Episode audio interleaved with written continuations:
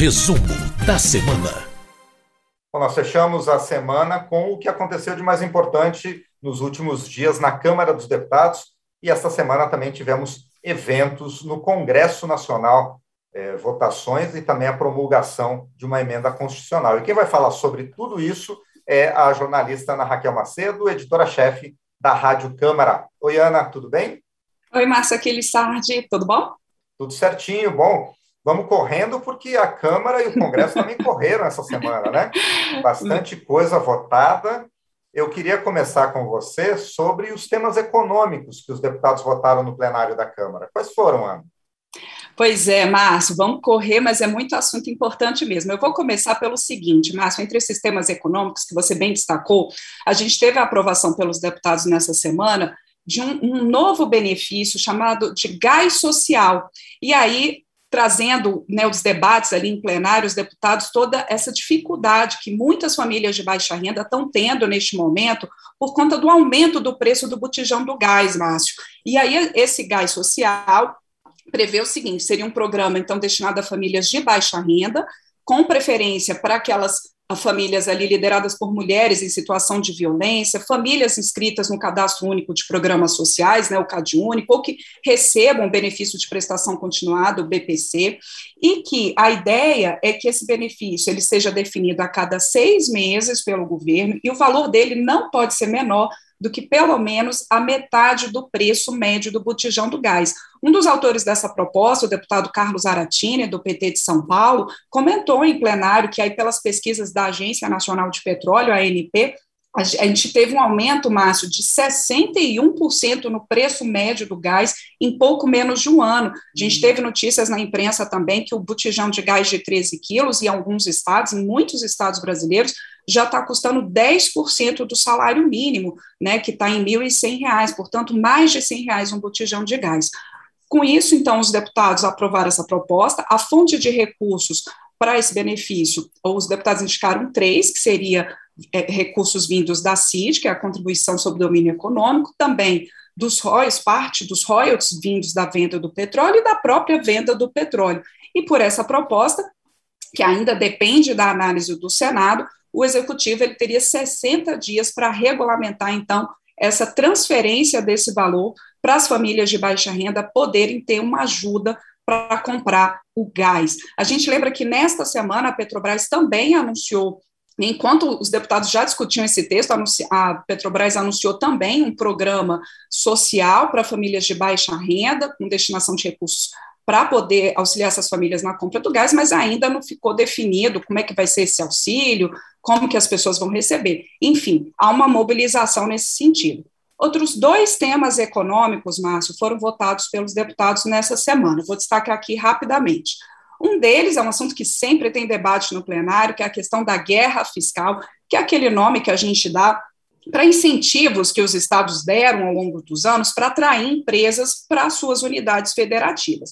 Em 2017, houve ali uma, a votação de uma lei dando um prazo para que esses benefícios, esses incentivos fiscais, que normalmente é isenção de impostos, que eles acabassem. O que, que aconteceu? Essa, essa lei lá de 2017 deu um prazo de 15 anos para o fim dos incentivos para a indústria, mas de cinco anos para o setor ali de, do comércio, né, principalmente setor atacadista. O que, que esse projeto aprovado pelos deputados faz?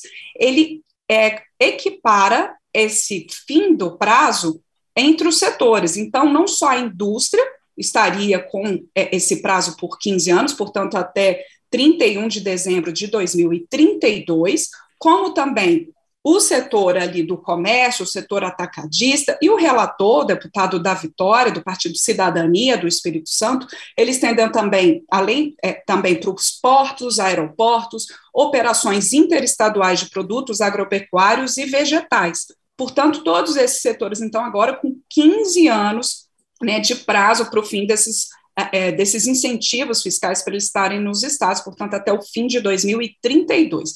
Essa proposta ainda depende também da análise do Senado. Por fim, outro projeto nessa área econômica aprovado pelos deputados nessa semana, ele trata também ah, de um assunto muito debatido pelos parlamentares, que é o teto de gastos. Essa proposta, ela exclui do teto de gastos de estados e municípios aqueles recursos de transferências voluntárias da União para esses entes federados. Né? Por exemplo, ali, recursos eh, ah, relacionados a CID, recursos relacionados a, a, a, transferências nesse momento ali de renegociação de dívidas dos estados, né, refinanciamento fiscal e também de emendas parlamentares ao orçamento, né, é, é, emendas de bancada.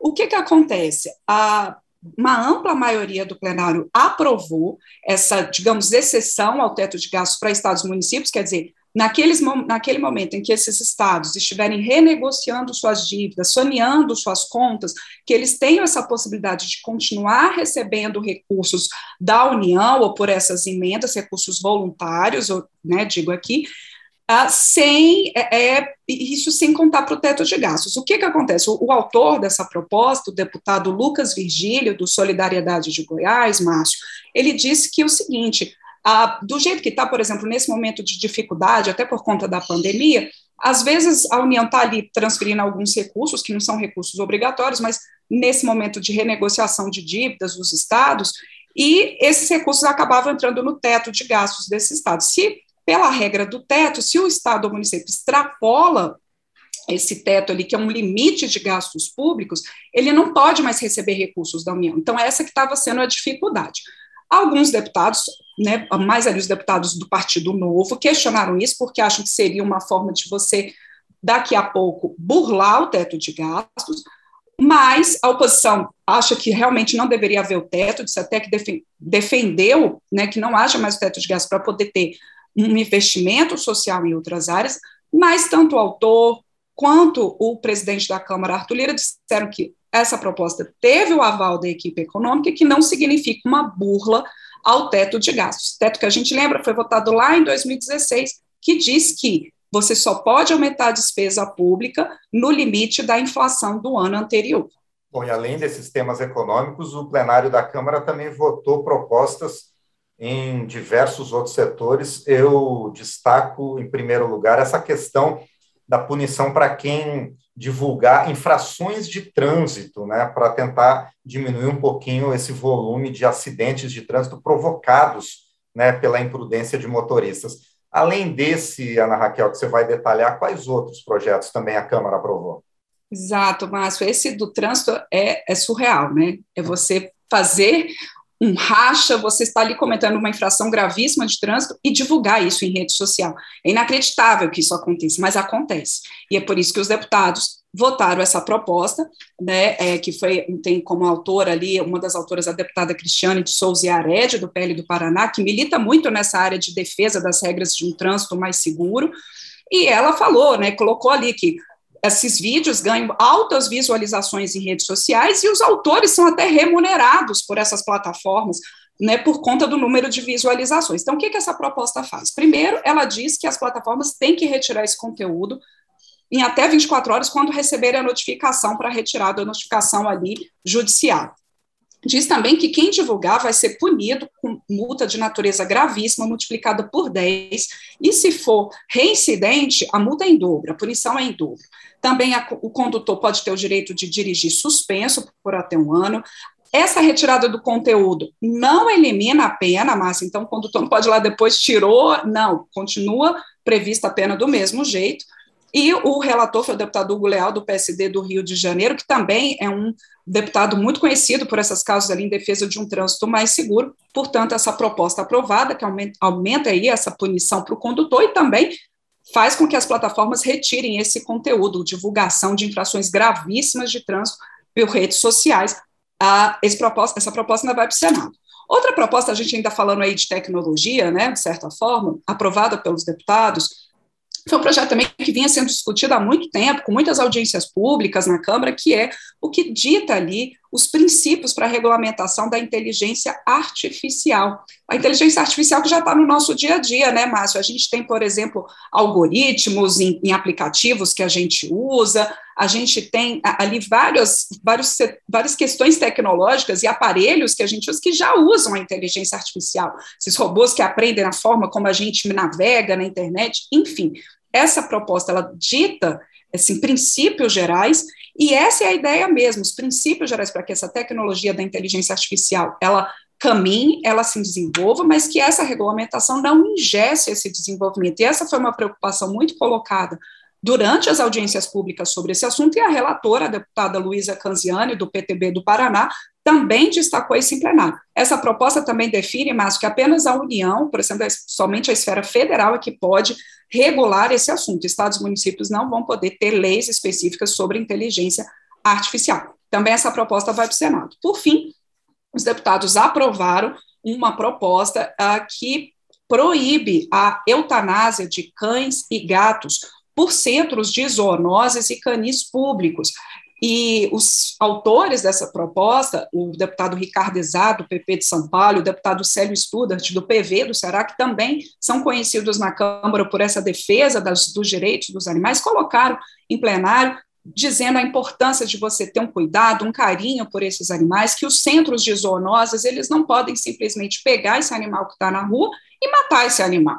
Né? Não há justificativa para isso. Essa proposta a diz, só abre ali uma exceção, Márcio, que é no caso de você ter um animal com uma doença infecto-contagiosa ali que eh, possa gerar um risco para a saúde humana ou para a saúde de outros animais. Então, isso tudo tem que ser muito documentado e especificado em laudos para permitir essa eutanásia.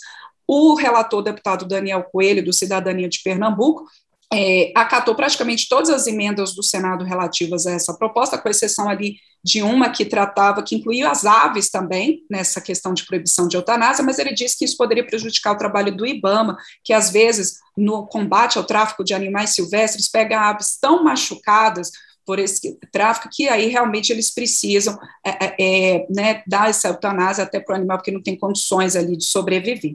Mas todos os deputados falando em plenário da importância, da importância da defesa dos direitos dos animais, do respeito aos animais, de você dar carinho e adotar esses bichinhos que às vezes estão nas ruas, Márcio. Essa proposta, eu falei das emendas do Senado, por quê? Porque ela já tinha sido aprovada pela Câmara, foi para o Senado, sofreu modificação, voltou para a Câmara e agora, com a votação dessas emendas do Senado, o projeto vai para a sanção presidencial. Bom, muito bem, isso foi o que aconteceu na Câmara, mas a gente ainda não, não terminou, né, Ana? Porque o Congresso Nacional também se reuniu, basicamente, em dois momentos, e num desses momentos aprovou um projeto que cria condições financeiras para ampliação dos programas sociais do governo federal. Conta para a gente, Ana. Isso, Márcia, a gente teve uma semana começando cedo, na segunda-feira a gente já teve sessão do Congresso, que ainda por conta da pandemia tem sido feita de maneira separada, primeiro deputados, depois senadores, né? Mas uma das propostas aprovadas na sessão foi justamente esse projeto ali a, que muda a lei de diretrizes orçamentárias deste ano, a LDO, e essa proposta ela abre espaço então para o pagamento do chamado Auxílio Brasil, que é o programa social que o governo está propondo para substituir o Bolsa Família. O Auxílio Brasil, a ideia do governo, Márcia, é começar a pagar o auxílio a partir de novembro, quando termina o pagamento do auxílio emergencial.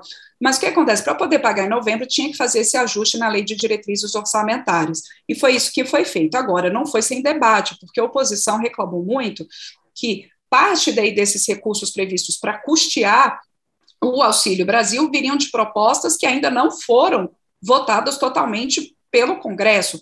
Um, e, e, as duas, elas ah, já estão em discussão. Por exemplo, uma delas é a reforma do imposto de renda, que já foi aprovada pelos deputados, mas está pendente de análise no Senado, e a outra é a chamada PEC dos precatórios, uma proposta de emenda à Constituição que permite que o governo uh, parcele as suas dívidas judiciais, que ainda está em discussão na Câmara.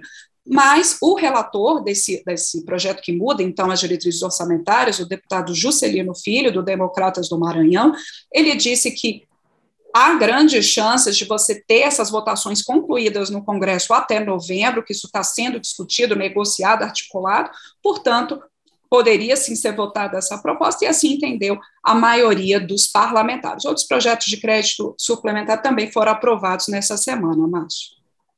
Bom, muito bem. E, e, os vetos presidenciais também foram analisados nessa sessão do Congresso Nacional. Vários vetos, alguns relacionados à questão da legislação eleitoral e outros em outras áreas também. Você cita alguns deles para a gente, Ana?